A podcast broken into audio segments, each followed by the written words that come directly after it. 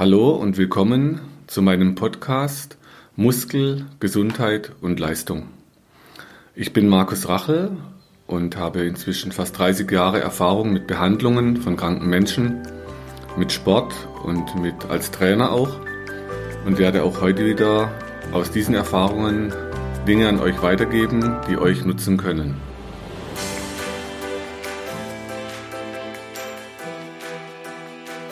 Heutiges Thema in der Episode ist das Thema Muskelverhärtung. Ich denke, jeder von euch hat damit schon mal zu tun gehabt oder kennt es oder leidet gerade daran, mehr oder weniger. Und das sind so Dinge, wo ich dann bei vielen Patienten höre, was das ist alles, so ein bisschen Muskelverspannung. Deshalb habe ich gedacht, ich muss euch mal irgendwann was darüber erzählen, was das mit uns macht, was für Auswirkungen das hat und dass es eigentlich doch nicht so ist, dass man sagt, es ist irgendwas, was man auf die leichte Schulter nehmen kann, weil die Muskelverhärtungen führen zu relativ vielen Problemen.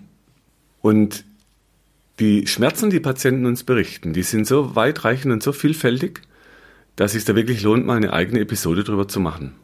Es gibt, wenn man sich die ähm, Literatur durchliest, tatsächlich Fälle, wo Muskeln nicht nur verhärten oder verspannen, sondern sogar bis zur Verknöcherung gehen. Und das ist das Geniale an unserem Körper, dass er sich immer anpassen kann und dass er immer neuen Situationen sich anpassen kann.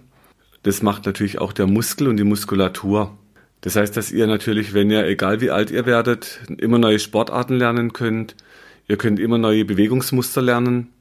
Und das geht natürlich nur, weil unser Muskelsystem sehr anpassungsfähig ist. Was man heute weiß, unsere Muskulatur ist an sehr vielen Dingen beteiligt unter anderem am Immunsystem zum Beispiel über Bewegung, an, am Energiehaushalt, an der Energieproduktion, am Stoffwechsel. Das heißt, das Muskelsystem ist ein so großes Feld, dass mich manchmal wundert, wie wenig das eigentlich noch in unserer Medizin Einzug gehalten hat.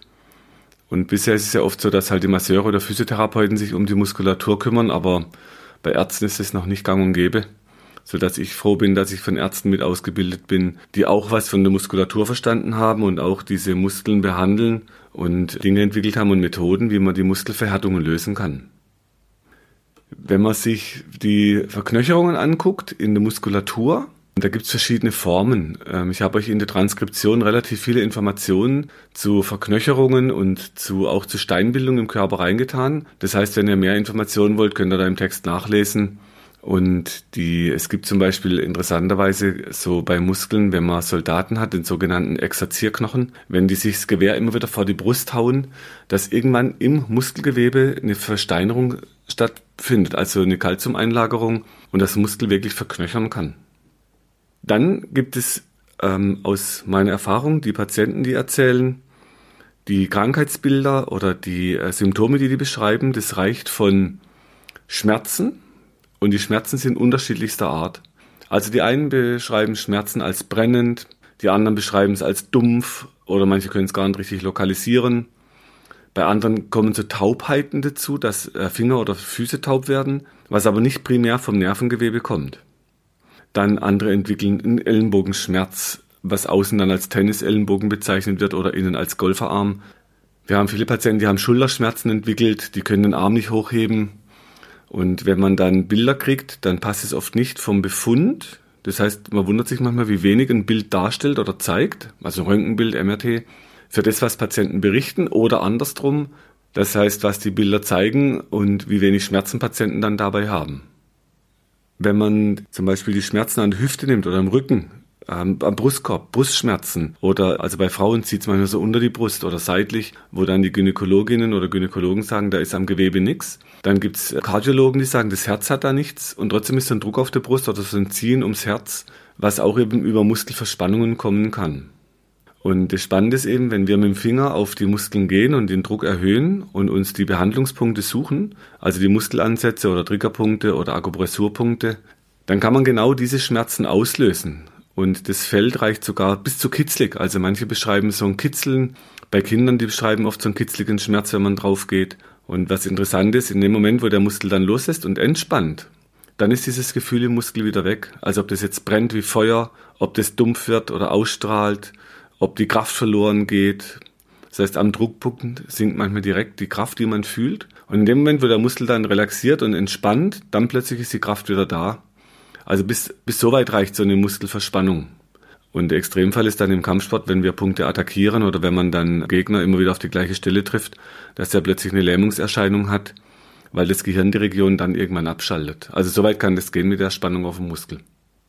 Also es kann unterschiedlichste Schmerzwahrnehmungen geben, und zwar über die verkrampfte Muskulatur. Deshalb ist es natürlich im Moment noch so ein Dilemma, dass man das gar nicht darstellen kann. Man kann euch also nicht in den Muskelspannungsscanner legen oder irgendein Gerät, wo das dann darstellen kann, wie angespannt die Muskulatur ist. Ich habe Berichte gelesen, zum Beispiel versucht man an dem Trapezmuskel, an der Schulter oben, dass man das dann darstellen kann, wie verspannt Muskeln sind. Allerdings ist ja immer noch auch die Frage, nicht nur im Altersquerschnitt, wie angespannt sind eure Muskeln jetzt zum Beispiel gegen euren Altersquerschnitt, sondern eher noch, wie angespannt sind die Muskeln jetzt gegen eure Kindheit. Nur das kann so ein Gerät natürlich auch nicht darstellen, das kann ja nur einen Ist-Zustand aufzeichnen, so sieht es gerade aus. So angespannt ist der Muskel im Moment, das heißt, da fehlt dann der Referenzwert. Und deshalb bin ich mal gespannt, ob es dann irgendwann da wirklich ein vernünftiges Gerät gibt, was man auch in der Praxis brauchen kann. Und nicht nur eben, eben um so eine Verspannung darzustellen, das würde dann wieder dementsprechend, was wir früher als Physiotherapeuten hatten, wenn man Leute an Geräte setzt und am Gerät nach hinten drücken lässt, um die Kraftkurve zu messen. Dann kann ich zwar rauslesen, wie viel Kraft ein Patient entwickeln kann am Muskel, aber ich weiß eben nicht warum oder wieso das so wenig Kraft gibt oder wieso es viel Kraft gibt. Und da ist immer noch die Frage, welchen Rückschluss zieht man dann? Also wenn ihr angespannte Muskeln habt, dann ist es für euch im Moment ein Problem, wo geht ihr hin? Also wir haben Patienten, die haben irgendwo einen Schmerz, laufen dann wirklich von einem Arzt zum anderen. Da habe ich euch dann auch in der Transkription mal die ganzen Ärzte aufgeschrieben, wo ihr hinlaufen könnt. Wo dann aus, aus unserer Praxis raus natürlich, wo wir dankbar sind, weil wir haben in der Praxis wenig Diagnostikmöglichkeiten, dass man eben in spezifischen Fachrichtungen sehr genau untersuchen kann. Gibt es ein Problem an der Struktur? Und nehmen wir mal ein Beispiel raus, zum Beispiel die Augenärzte oder die Augenärztin. Die können dann euer Auge untersuchen. Die können euch, wenn ihr einen Unfall habt oder bei uns in der Schreinerei früher, wenn einem was ins Auge fällt. Das heißt, man kann dann natürlich das Auge untersuchen und sagen, da ist was, ja oder nein. Und trotzdem haben wir Patienten, die haben dann Augendruck oder die haben so einen Schmerz hinterm Auge. Ähm, es gibt Clusterkopfschmerz, der mit Augen zu tun hat. Oder bei Migräne haben die so eine Sehfeldverengung, eine Aura ums Auge. Das heißt, es gibt dann am Auge Probleme über die Verkrampfung, die Verspannung der Muskulatur was natürlich der Augenarzt am Auge nicht selber nicht messen kann. Und so findet ihr ganze Menge Ärzte aufgeführt oder Ärztinnen, die dann eben im Fachgebiet sagen können, ja oder nein. Und das Spannende ist eben, dass wir ganz viele Patienten bekommen, wo man nichts findet aus der Fachrichtung, wo wir inzwischen sogar von Zahnärzten, Kieferorthopäden, von HNO-Ärzten, äh, von Psychologen, Psychologinnen Patienten geschickt kriegen, die sagen, nee, die Muskeln sind zu angespannt. Also es gibt äh, immer mehr Ärzte auch, die da einen Fokus drauf legen, und jetzt muss natürlich der Arzt das nicht selber machen, sondern kann natürlich auch wieder an Fachleute verweisen, die halt mit dem Muskel, mit der Spannung therapieren und den äh, Umgang haben. Okay, also wenn man diese Verspannung nicht darstellen kann, dann bleibt natürlich eines, wir können die tasten. Und das ist eben unser Ding in der Praxis, unser Job. Wir tasten die Patienten ab, schauen, wie angespannt sind die Muskeln. Und durch die letzten 30 Jahre, wenn ihr viele Menschen anfasst, ob das Frauen sind, Kinder, Männer, ob das jetzt äh, aus welchem Kulturkreis auch immer die Menschen kommen. Ihr müsst einfach ganz oft Muskeln anfassen, damit ihr so ein Verhältnis kriegt, was ist ein angespannter Muskel, was ist ein lockerer Muskel. Und mich hat dann immer wieder erstaunt, wenn ich Patienten hatte oder Patientinnen, wenn die Muskeln endlich locker wurden und das Gewebe richtig so weich und griffig, was man oft bei kleinen Kindern noch kennt. Und die, ich habe dann Patienten gehabt, die sind dann zu Masseuren oder Masseurinnen, die dann wieder entsetzt sagen, oh, die Muskeln sind ja ganz schlaff, gehen Sie mal die Muskeln stärken. Wo, wo mir dann auch klar wurde, okay, so wirklich entspannte Muskulatur bei Erwachsenen, das kennt man anscheinend nicht mehr in unserem Kulturkreis.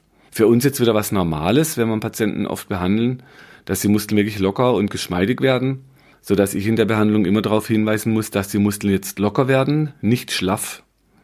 Und der Unterschied ist darin, dass ihr schlaffe Muskeln nicht anspannen könnt. Zum Beispiel, wenn ihr lange Zeit einen Gips hattet, wo dann der Muskel wirklich völlig man nennt es atrophiert, also abbaut oder schlaff wird, dann habt ihr keine Kraft mehr in dem Muskel, sodass man dann erst mit Physiotherapie langsam wieder aufbauen muss, um da wieder Kraft reinzukriegen. Also der Unterschied zwischen schlaffen Muskeln und lockeren Muskeln. Die lockeren Muskeln, die könnt ihr anspannen und wieder locker lassen. Den schlaffen Muskel könnt ihr gar nicht anspannen, den verkrampften Muskel könnt ihr nicht mehr loslassen. Deshalb ist der gute Muskel ein lockerer Muskel, den ihr anspannen und festmachen könnt und wieder locker lassen könnt. Also der in sich eine, eine weite Bandbreite hat und viel Dynamik. Deshalb sind aus unserer Sicht heute diese sehr durchtrainierten Sportler, wenn die sehr ausgeprägte Muskulatur haben und sehr straffes Muskelgewebe, wo jetzt aus unserer Sicht natürlich optisch toll aussieht, aber die sind unter so einer Dauerspannung Tag und Nacht, die können eben nicht locker lassen. Und da reichen auch Entspannungstechniken nicht, dass man solche Muskeln locker kriegt.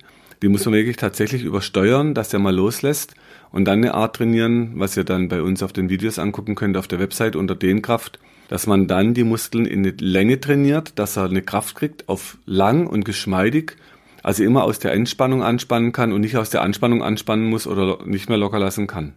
Okay, also entspannten Muskel gibt's tatsächlich. Es gibt lockere Muskulatur auch bei Erwachsenen, die sich dann wieder anfühlt wie in der Jugend oder wie bei Kindern, wenn das so locker und weich und geschmeidig wird, was eben sehr viele Patienten mit unterschiedlichen Schmerzsyndromen dann als sehr angenehm bezeichnen, weil es eben wieder mal locker wird, das Blut wieder durch kann. Also schon direkt in der Behandlung sagen viele, ich merke, es wird so warm, oder ich habe das Gefühl, das ist ganz breit und ganz entspannt. Manche sagen, okay, ich habe das Gefühl, ich liege jetzt wieder gerade, aber nicht über Einrenken, dass man dran rumreißt und mit, mit Gewalt versucht oder mit Manipulation ein Gelenk zu lösen, sondern über Stimulation, über Steuerung, dann die Relaxation, die Entspannung auf dem Muskel, dass es dann locker wird und sich dadurch dann wieder ins Lot bringt und gerade wird.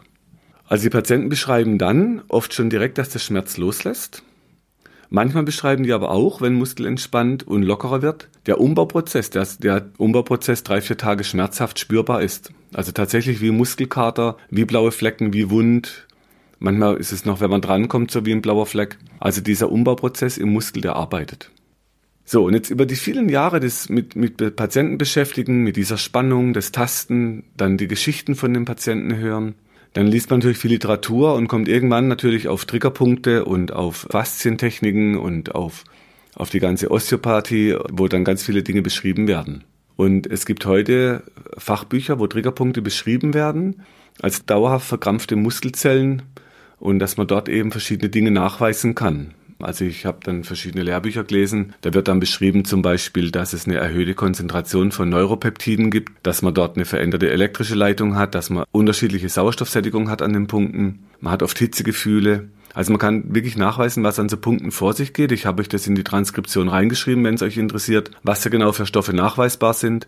Und es gibt dann nochmal so Befunde, dass man in den Triggerpunkten Zuckerstrukturen eingelagert hat. Und wenn man dann so Sachen liest und dann immer wieder von Patienten hört, zum Beispiel berichten mir Patienten seit vielen Jahren über ihre Gallensteine. Oder es gab eben auch bei uns in der Familie Gallenstein. Und dann war klar, wenn man Kaffee weglässt und eben nicht so fette Sachen isst, dass eben die Galle nicht so viel Probleme macht. Dann, dass zum Beispiel Nierensteine entstehen. Ich hatte gerade einen Filmproduzenten in Behandlung. Die haben in Berlin gedreht, in einer Pathologie, wo Leichen untersucht werden und hat sich gewundert, dass die Steine aus der Niere rausgeholt haben. Und dann äh, war klar, ja, es gibt eben Nierenstein, es gibt Gallenstein. Ich habe viel mit Zahnärzten und Kieferorthopäden inzwischen zu tun im Kölner Raum. Da gibt es dann immer wieder Zahnstein und die Fortbildungen um die Zähne. Dann habe ich persönlich, wenn ich Zahnsteinentfernung mache, das mache ich dann ab und an mal, da brauche ich halt einen Zahnarzt. Und wenn man dann eben Literatur lernt und viel ähm, Anatomie lernt, ich habe euch auch in der Transkription ganz viele Steinveränderungen im Körper aufgeführt. Also was im Körper alles versteinern kann. Über Hirnstein habe ich noch nichts gelesen, wobei manchmal habe ich das Gefühl, dass aus Gehirnstein entwickeln kann, sodass die Denkprozesse sich verändern. Mal schauen, was da noch die Forschung bringt. Also bei manchen hat man das Gefühl im Moment, dass es Hirnstein gibt. Allerdings die Strukturen, wo man es nachweisen kann, sind sehr genau beschrieben, sind sehr viele beschrieben. Und so aus meinem ganzen beruflichen Kontext inzwischen würde ich heute sagen, die Patienten, die ich anfasse in der Muskulatur und in der Verspannung, dass die Punkte, ich habe immer gesagt, es fühlt sich an wie kleine Kirschkernchen, aber eigentlich sind es wie kleine Muskelsteinchen. Und so ist heute aus meiner Sicht eben das wie Muskelstein und es verhärtet. Und ihr könnt es wirklich, die Patienten beschreiben, es ist steinhart. Mein Trapezmuskel oben, der am Nacken ist immer steinhart. Äh, oder eben beim Sport, die Sportler sagen, oh, das ist die Wade ist steinhart. Das heißt, aus meiner Sicht trifft es viel besser zu, dass man eine Muskelsteinveränderung in sich trägt. Und dann war die Frage, was machen wir jetzt mit dieser Verspannung, Verspannung der Muskulatur und die Verkrampfungen und die ganzen Verkürzungen und die ganzen Symptome, wo das aufwirft. Also klar ist dann eben, dass man ganz viele Schmerzen behandeln kann und Empfindungen oder Missempfindungen, die nicht primär auf Nerven oder Blutgefäße zurückgehen, sondern dass eben in der Muskulatur und der Spannung Es wird zum Beispiel als Referred Pain in der, äh, nicht in der Triggerpunkttherapie bezeichnet, in der Osteopathie. Also Schmerzen, die praktisch fortlaufend empfunden werden. Und wir sind uns heute sicher, dass es eben über Bewegungsmuster im Gehirn, die kennt Bahnen, euer Gehirn kennt Bewegungsmuster, die kann man abrufen. Aber ihr könnt nicht den einzelnen Muskel abrufen, sondern nur das Muster, die Bewegung. Und dass eben in diesem Bewegungsmuster die Fortleitungen stattfinden, die man dann so als Empfindung spürt. Das können wir per Fingerdruck rauslocken, dass man zum Beispiel oben an der Hüfte seitlich auf einen Punkt drückt und den spürt ihr im Schienbein oder am großen Zeh, wie wenn der fast platzt manchmal, wie wenn der taub wird. Also wie so eine fortgeleitete Empfindung und das liegt dann in der Muskelverspannung. Und wenn man dort dann tastet, dann fühlt sich das an wie ein Knötchen, wie ein harter kleiner Stein. Und wenn der loslässt, dann verändert sich das direkt an dem Punkt.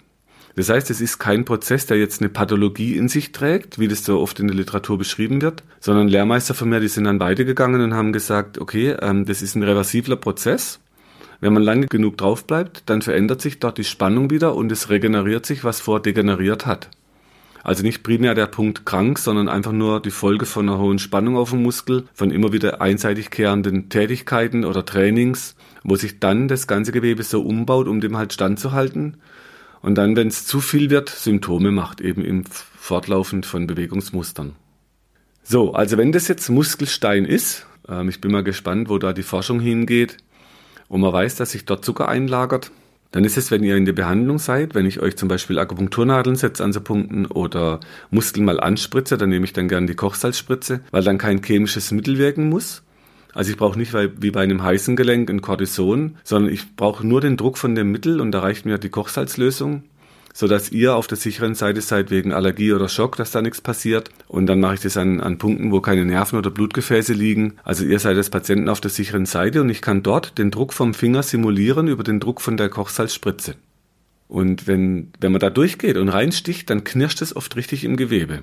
Und genau dieses Knirschen im Gewebe hat mich erinnert, als wir damals in den Ausbildungen in Freiburg oder in Heidelberg waren, an den Leichen in der Anatomie. Da gab es so Arterien, die hatten wie Arterienstein. Das ist die Arteriosklerose. Da verändert sich das, die Gefäßwand und lagert Strukturen ein, die verhärten. Wenn man dann dort so eine Arterie in den Finger hat von der Leiche und die reibt, dann knirscht es richtig. So, das, dieser Arterienstein, wird also als Arteriosklerose bezeichnet. In der Galle dann als Gallenstein, in der Niere als Nierenstein, am Zahn als Zahnstein. Und jetzt habt ihr zum Beispiel bei den Zähnen ja die Möglichkeit, euch täglich die Zähne zu putzen, mehrfach nach dem Essen. Ihr habt die Möglichkeit über die Ernährung, wenn ihr wenig Zucker esst oder am besten keinen Zucker, dass er die Zähne nicht so belastet. Und wenn es gar nicht geht, dann habt ihr einen Zahnarzt, der euch dann eben den Zahnstein entfernt oder zur Not mal ein Loch im Zahn flickt. Bei uns in der Praxis ist es so, ihr habt die Übungen inzwischen, die Dehnkraftübungen, ihr habt die Videos dazu, die sind für euch kostenlos. Das heißt, machen müsst ihr selber wie Zähne putzen, ihr müsst halt die Übungen machen, das ist die Ernährung für die Muskulatur. Ich will euch in einem der nächsten Episoden eine Muskelbürste vorstellen, die ich gerade entwickelt habe. Die soll dazu da sein, dass ihr zu Hause wie die Zahnbürste eine Muskelbürste habt, wo ihr euch unsere Behandlung in der Praxis simulieren könnt so dass ihr praktisch immer wieder die Muskeln putzen könnt, zu Hause alleine, braucht ihr niemanden dazu. Dann die Übungen macht, dass der Muskel geschmeidig und locker bleibt und trotzdem sehr kräftig ist. Und wenn es gar nicht geht, kommt er zu uns in die Praxis und wir machen wieder die Muskelsteinentfernung. Und dieses Konzept, das ist aus meiner Sicht logisch, in sich schlüssig und genau das, was die Patienten eben immer gefordert haben. Was kann ich denn zu Hause noch machen? Und für mich war dann immer so, okay, wenn die sich jetzt Wärme irgendwo draufpacken oder wenn man sich Umschläge macht, das ist dann immer, die, die Wärme entspannt zwar den Muskel, aber sie verändert ihn eben nicht. Ist die Wärme weg, ist der Muskel wie vorher. Also war klar, ich muss irgendwas bringen, was den Muskel lösen kann, aber so, dass es auch praktikabel ist. Und wir haben dann Patienten gehabt, die hatten ganze Tüten voll mit Sachen, was sie sich alles gekauft haben, um sich daheim selber irgendwie zu helfen. Und immer wieder die gleiche Rückmeldung, es funktioniert nicht so richtig. Deshalb habe ich mich dann eben auf den Weg gemacht und sowas entwickelt, was ich euch dann im nächsten oder übernächsten Episode vorstelle, wenn das alles beim Patentamt durch ist. Also ihr habt dann was für zu Hause, ihr habt die Übungen und dann geht es wieder darum, dass ihr die Übungen regelmäßig durchführt und nicht wie die Patienten oft fragen, was kann ich denn noch tun und was kann ich denn noch tun, was kann ich noch für Übungen machen, sondern wirklich nur ein paar Übungen, wie so eine Top-Ten-Liste und euch immer überlegt, wo kann ich diese Übungen denn noch machen. Also lieber diese zehn in immer neuen Situationen, in immer neuen Sportarten, in immer neuen Berufen einsetzen, sodass ihr immer wieder den Ausgleich schaffen könnt, die Spannung vom Muskel runter trainieren, dass ihr dann über die Muskelbürste euch die Muskeln lockert, über die Behandlungen zur Not Muskelsteine entfernen lasst und last but not least über die Ernährung. Wenn ich so meine Lehrmeister heute höre, wie die gegen die Zucker und die Kohlenhydrate in der Nahrung versuchen, was zu entwickeln, dass man einfach so wenig wie möglich davon isst und immer früher so viel wie möglich, so dass man eben auch da vom Zucker reduziert, dass ich überhaupt nicht so viel Zucker einlagern kann in die Muskulatur. Und bei der chinesischen Medizin habt ihr auch diese Zusammenhänge im Holzelement. Das heißt, da findet man die Muskeln, man findet dort die Zucker- und Kohlenhydrate, man findet dort Stress, man findet dort Bandscheibenvorfälle. Also auch da kennt man Zusammenhänge aus Muskeln, aus der Ernährung, aus, aus Erleben. Also wenn ihr viel Stress habt, verspannt ihr natürlich eure Muskeln. Und es ist oft nicht ganz so einfach, dass man sagt, ich verändere jetzt einfach meinen ganzen Alltag, ich ändere meine Ernährung von heute auf morgen. Auch da muss man manchmal langsam rangehen, dass man sagt, okay, wo fange ich denn mal erstmal an zu reduzieren? Dass man sich da so steigert und langsam mit der Zeit immer mehr durch den Entzug durchkommt, so dass man praktisch immer weniger Zucker und Kohlenhydrate braucht. Also die Entlastung über die Ernährung ist möglich. Dann die Übungen sind natürlich, wenn man sie macht, anstrengend. Es braucht Zeit, es braucht Konsequenz nur die Aussichten, die man damit hat, sind einfach hervorragend. Und das Spannende ist immer, wenn ich Patienten in die Praxis bekomme, wenn die 50, 60, 70, 80 Jahre alt sind, dann höre ich oft ja in meinem Alter, dann sage ich immer, ja genau, jetzt sind sie alt genug für eine Veränderung, endlich ist es soweit. Und die ganzen Dinge kann man jederzeit anfangen, egal wie alt wir sind. Also lasst euch nicht ins Boxhorn jagen von Menschen, die euch erzählen, ja in eurem Alter und da ist es halt nicht mehr möglich und das Alter wäre schuld. Die Frage ist immer, wie motiviert seid ihr? was packt ihr an, wo soll es hingehen, an welche Menschen geratet ihr, die euch irgendwas erzählen, was sie meinen, was richtig wäre aus ihrer Sicht. Also auch da Veränderungen sind möglich und da bietet sich das Muskelsystem natürlich hervorragend an, dass man immer, egal wie alt wir sind, immer anfangen können, Dinge zu verändern und auf die Zukunft so hinzubekommen, dass die Spannung runtergeht, dass die Muskelverhärtungen weniger werden, dass Schmerzsyndrome zurückgehen. Dadurch braucht ihr weniger Zeit in den Arztpraxen oder bei Therapien. Ihr braucht weniger Zeit für Kuren, Reha, Operationen. Das heißt, ihr könnt euch auf lange Sicht ganz viel ersparen und entlasten mit aus meiner Sicht relativ wenig Aufwand es braucht manchmal ein bisschen Umdenken, braucht Verzicht auf ein paar Dinge, die man vielleicht liebgewonnen hat, so dass man, wenn man eine Waage will oder ein Yin und Yang wie früher, dass man sagt, okay, man verzichtet erstmal und kann dann später mehr davon nehmen, ob das jetzt bei der Ernährung ist oder beim Training sodass man irgendwann so eine gute Mischung bekommt aus dem, was man halt für den Sport, jetzt bei uns zum Beispiel die Fußballer aktuell, dass man guckt, was brauchen die Sportart spezifisch und was können die an Übungen dazu nehmen, dass sie lockerer werden und lockerere Muskeln bekommen, dass sie nicht so oft verletzt sind und dass halt unsere Stammmannschaft auf dem Platz steht und nicht ständig mit Muskelverletzungen zu tun hat und dass die Leistung halt bis ans Ende vom Spiel reicht und nicht über die Ernährung vorher schon die Leistung kollabiert. Okay, also die Muskelverhärtungen, die Verspannungen, die Verkürzungen, die kann man lösen, die kann man trainieren, dass es länger und geschmeidiger wird. Wir können es behandeln, dass es geschmeidiger wird. Und das ist so meine Idee für die Zukunft, den Menschen was an die Hand zu geben, dass sie unabhängiger werden von den ganzen Therapeuten, die ihnen immer erzählen, was sie alles machen sollen, aber oft halt doch nicht zielführend ist. Wenn ihr gute Therapeuten habt, mit denen ihr gut klarkommt, die euch gut helfen, dann braucht ihr wahrscheinlich nichts zu ändern. Ich höre es halt in der Praxis jeden Tag, dass sie Patienten bei vielen verschiedenen schon waren, aber immer noch mal neue Lösungen suchen.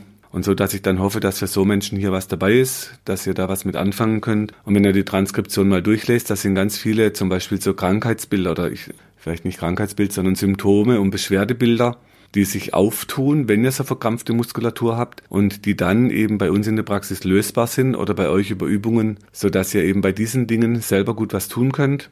Keine Angst, es ist nichts Kompliziertes, und ich muss bei Patienten auch immer sagen, wenn die sagen, aber bei der Übung, wenn ich was falsch mache, dann muss ich sagen, es ist eben nicht wie damals, wo ich als Physiotherapeut in der Einzelsitzung ganz viel Kontrolle hatte und ganz viel natürlich drauf schauen konnte, gehen Schultern hoch oder bleiben Schulterblätter an, an der Wirbelsäule. Das heißt, darum geht's hier gar nicht. Es geht darum, dass ihr es macht und dann lieber eine Übung halt nicht ganz so sauber zu Hause ausgeführt, gar nicht gemacht aus Angst davor, ich mache es falsch oder ich, äh, es ist irgendwie halt eine Schulter oben oder das Becken ist da nicht ganz gerade oder was auch immer. Also keine Angst, geht da dran.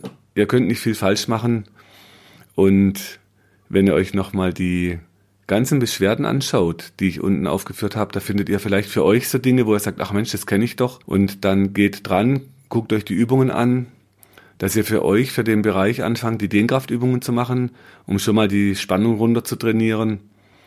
Ihr könnt jederzeit auch natürlich in Praxen die Therapeuten suchen, die Muskelspannungen lösen können, so dass ihr da eine Chance habt. Und dann hoffe ich für euch, dass ihr auf Zukunft sehr viel weniger angewiesen seid auf die immer neue Dinge kaufen, auf immer neue Therapien und immer darauf warten, was kommt jetzt als nächstes für eine Therapie raus oder was wird jetzt zum Beispiel gerade aktuelle Hype mit den ganzen Faszienrollen und Faszienbällen. Das ist natürlich toll, dass sich da jemand so was überlegt hat.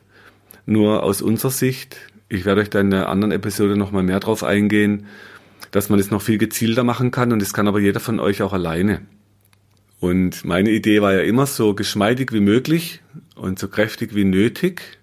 Im Gegensatz zu vielen, die dann lieber so kräftig wie möglich sein wollen, damit auch die Muskeln natürlich sehr ausgeprägt sind, aber dabei leider ungeschmeidig werden, ungelenkig, schon mit in jungen Jahren mit 40, 50 schon sich nicht mehr richtig strecken können und es halt so als ja, fast schon Gott gegeben, will ich nicht sagen, aber halt als normal hin, hingegeben, dass man das akzeptiert und dann sagt, ja Mensch, in meinem Alter, das ist halt, das ist halt so. Also immer möglich, was zu tun, immer möglich, was zu verändern. Und dann habe ich euch nochmal reingeschrieben in die Transkription, zum Beispiel eine Beobachtung, wenn ihr sowas macht oder wenn wir auch behandeln, dann bekommen viele Muskelkater. Und es gibt äh, Theorien zu Muskelkater, das sind so die aktuellen. Das war auch 2012 mal in einer Fernsehsendung bei Planet Wissen, da war ich eingeladen als Muskelfachmann und dann hatten die so einen Zwischentrailer zum Muskelkater, wo dann halt wieder das normale Lehrmeinung kam mit Rissen in der Muskelzelle und Laktatbildung und Hydrophilierung einer Zelle, also dass sie Wasser ansammelt. Ich habe euch unten nochmal reingeschrieben, dass es ein Umbauprozess ist und dass ihr diesen Muskelkater spüren könnt nach diesen Übungen, wenn ihr die anfangt oder nach Behandlungen oder später, wenn ihr euch die Spannung selber löst. Weil der Muskel immer so flexibel sein muss, dass er umbauen kann und immer dann, wenn neue Reize kommen, fängt er an, sich umzubauen. Also aus Sicht von meinen Lehrmeistern eher ein Umbauprozess, ein produktiver in der Muskulatur. Und wenn man so einen Teilaspekt rauspickt und halt einmal eine Aufnahme macht und eine Muskelzelle sich anschaut, da drin wie so kleine Risse findet, da fehlt aber völlig die Zeitachse. Also wenn sich jetzt über drei, vier, fünf Tage so Muskel umbaut und Muskelkater erst am zweiten Tag sich anbahnt, dann ist es schwer, das dann, sagen wir, auf eine Theorie mit einem Riss anzupassen, weil das ist nicht logisch. Ich habe jetzt bei Fußballern immer wieder zu tun, also auch in der Praxis ganz viele, die beschreiben ja Muskelfaserrisse und die sagen immer, das war beim Lauf plötzlich ein Stich in die Wade wie ein Messer. Also wenn die Faser reißt, dann tut es direkt richtig weh und die können immer richtig laufen vor Schmerzen, weil das Gehirn diesen Muskel schützt mit Schmerz. Und so sehen wir es eben heute, dass der Umbauprozess im Muskel geschützt wird vom Gehirn mit Schmerz, aber weil sich eben die Zellen umbauen, nicht weil sie kaputt sind. Also auch da, wenn man Zeitverlauf anschaut, das wäre dann zum Beispiel jetzt übertragen auf ein Blutbild. Wenn man einmal ein Blutbild macht, dann kann man bestimmte Werte sehen, aber ich sehe keinerlei Verlauf. Also wie entwickelt sich das über Tage, Wochen, Monate? Wenn man zum Beispiel jeden Tag zur gleichen Zeit ein Blutbild abnehmen würde, wie sehen dann so Kurven aus im Verlauf? Wie sehen Schwankungen aus? Und so ist es eben auch mit Muskeln. Wenn man einfach nur eine Zelle anguckt, dann sieht die natürlich aus wie zerstört unterm Elektronenrastermikroskop. Aber ob das der Beobachtung im Alltag entspricht, ist eine andere Frage. Okay, also Ihr habt die Verspannungen, es führt zu Muskelstein, wir können das lösen, ihr könnt es lösen. Dann hoffe ich, dass ihr mit diesen Informationen was anfangen könnt und dass ihr in Zukunft auch so ein Bild dazu habt, dass eben auch die Muskulatur als Organ Stein bilden kann, Verhärtungen. Und die Verhärtung ist dann eher die Vorstufe von der Steinbildung. Es ist nichts Dramatisches, man kann das gut angehen, man kann es auch gut behandeln. Auch die unterschiedlichsten Symptome, wo das hervorruft. Also nicht ins Boxern jagen lassen. Vieles ist möglich, ihr müsst halt, ihr müsst tun. Ich kann es euch sagen, auch später dann, wenn ihr zu Hause die Dinge selber anwenden wollt, mit der Konsequenz über die Jahre, Jahrzehnte sind Dinge möglich, die ihr wahrscheinlich euch noch nicht vorstellen könnt. Und das war so meine Motivation, als ich das gesehen hatte, was so im Alter möglich ist. Wie viele alte Menschen, wenn die konsequent jeden Tag was machen, noch unheimlich fit sind in ihrem Bereich. Das sind tolle Vorbilder. Und so hoffe ich, dass das dann auch so eine ansteckende Beweglichkeit ist, wie man sagt, die ansteckende Krankheit. Einer meiner Lehrmeister hat die ansteckende Gesundheit geprägt als Begriff. Und ich hoffe, dass diese Beweglichkeit ansteckend ist, weil natürlich nicht nur die Entspannung im Körper und die Beweglichkeit, sondern eben auch im Geist, also Körper und Geist. Und dort so entspannt wie möglich, so geschmeidig wie möglich, so flexibel wie möglich und so kräftig wie nötig. Dann kommt ihr locker und geschmeidig euer Alter und könnt auch hoffentlich euch dort noch geschmeidig durchs Alter bewegen. Okay, wie immer, wenn ihr Anregungen habt, gerne rückmelden. Ansonsten gerne Rezessionen und ich wünsche euch einen guten Start in die Woche und bleibt gesund und fit und beweglich. Wenn du meinst, dass dir diese Infos helfen oder du weitere Infos suchst, schau auf meiner Website unter www.muskel-gesundheit.de rein. Für Übungen schaut auf YouTube und hinterlasst mir, wenn ihr wollt, eine Bewertung. Falls ihr Fragen habt, schickt sie über die Webadresse äh, und die Mailadresse, die ihr dort findet. Bis zum nächsten Podcast. Herzlichst, euer Markus Rachel.